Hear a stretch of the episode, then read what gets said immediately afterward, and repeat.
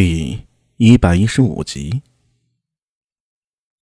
雨还在下，淅淅沥沥。这场雨下了快一个整夜了。初夏时节，气温本来在缓缓提升，可在这一夜小雨之后，却骤然降低了很多。苏聂从禅房里走出来，下意识的紧了紧身上的僧袍。他从门口抄起把扫帚，准备打扫后院了。可是。在路过一间禅房的时候，却听到从禅房里面传来了男人的声音。他大吃一惊，忙放慢脚步，凑过去往里看去。陈说着，你要求的事情我已经替你办到了，那么我让你做的事情，你做到了吗？男人的声音很古怪，忽远忽近，听上去有点不太真切。禅房里一阵寂静，片刻后，传来了一个苏聂非常熟悉的声音：“我要你搜集的东西，可曾搜集全了吗？”“呃，你听清楚了，别用这种语气跟我说话。我们原本就是合作的关系，我并非你的部曲，时间已经不多了。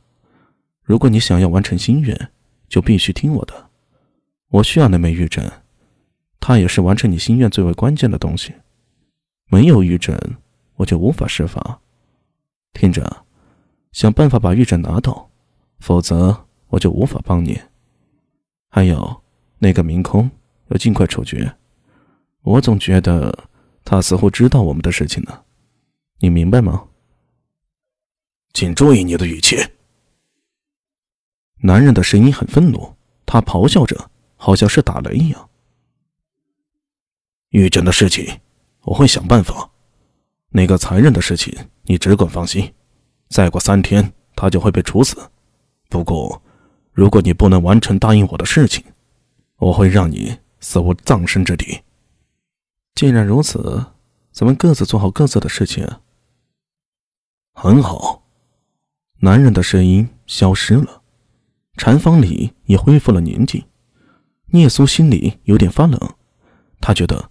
他似乎听到一些他不该听到的事情啊！什么人？就在聂苏恐惧的时候，禅房里面突然传出了一个声音。聂苏心里一惊，似乎没有做任何考虑，二话不说就丢了手中的扫帚，撒腿就跑。这时候，禅房的门也打开了，明真站在禅房门口，蹙眉向四处张望，黑漆漆的，不见人影。一把扫帚倒在了禅房门口的台阶上，明真走过去，弯腰把扫帚拿起来看，眼中闪过一抹冷意。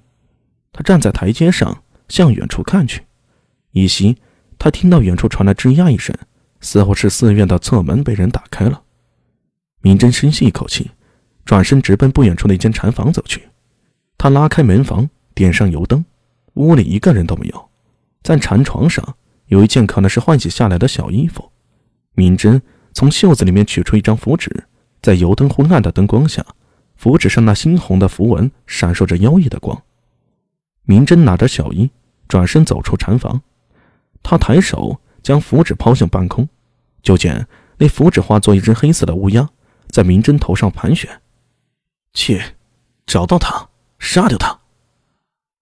他说着，把那小衣丢向乌鸦。乌鸦探爪把小鱼抓住，片刻后丢下小鱼，振翅飞起，眨眼间就消失在夜色之中了。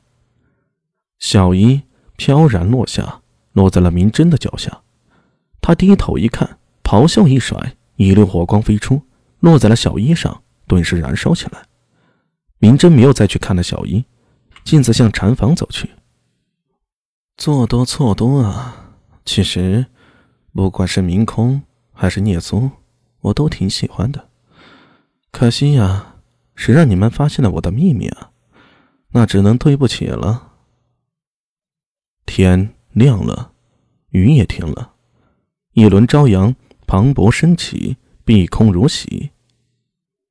阿弥，你可要小心点儿。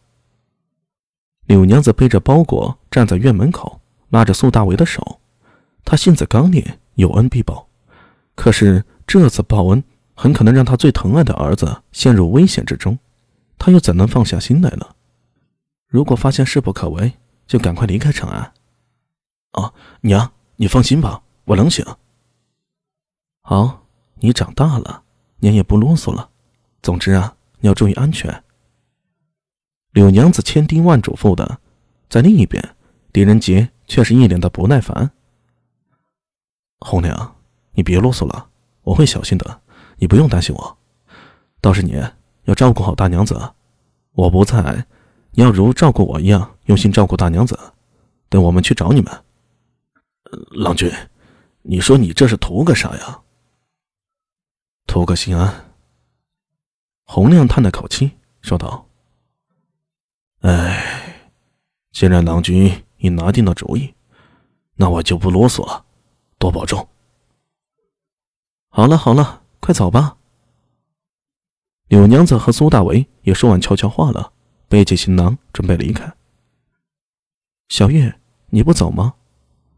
柳娘子发现黑猫蹲坐在院墙上，似乎并没有跟他走的意思。黑猫喵的叫了一声，一动不动。娘，小玉是法师养的，他肯定想见到法师的安全，你别担心他，我会照顾好他的。那你可照顾好他。而不如猫系列有点扎心。